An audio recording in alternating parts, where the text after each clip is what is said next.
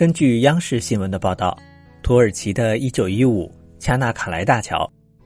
已经在3月18日建成通车，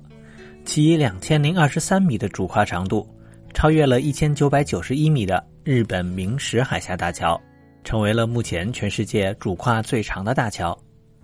主跨是指桥梁中两个距离最远的桥墩，或者叫塔架之间的距离。而这座桥梁主跨的两边，其实还有两个跨度很大的边跨，使得这座桥梁的总长度达到了三千五百六十三米。一九一五恰纳卡莱大桥是一座悬索桥，又叫吊桥。悬索桥是从塔架上悬挂缆索拉住桥面，因此相比其他种类的大桥，悬索桥不需要在中间修建很多的桥墩，所以可以修建的更高，跨度更长。跨越更长的距离，包括峡谷或者较深的海域，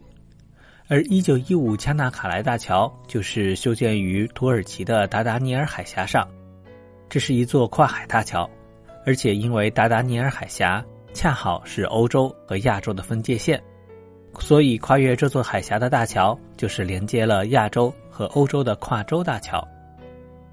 加纳卡莱是土耳其西部的一座港口城市。也是恰纳卡莱省的省会，虽然它位处于达达尼尔海峡最窄的地方，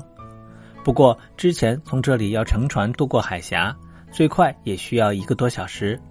登船下船还需要很久。而恰纳卡莱大桥通车后，驾车开过海峡将只需要六分钟。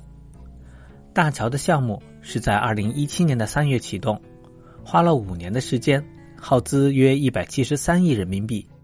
而这座大桥将会为人们日常穿越海峡节约时间、燃料，也减少了污染。预计将来每年将会为土耳其节约多达二十九亿人民币，也会为土耳其的经济发展和创造就业做出贡献。不过，过桥还是要收过桥费的，一次的费用大概是两百土耳其里拉，约合八十六元人民币。另外，这座大桥还被赋予了一些特别的纪念意义。他名字中的“一九一五”就是纪念一九一五年的三月十八日，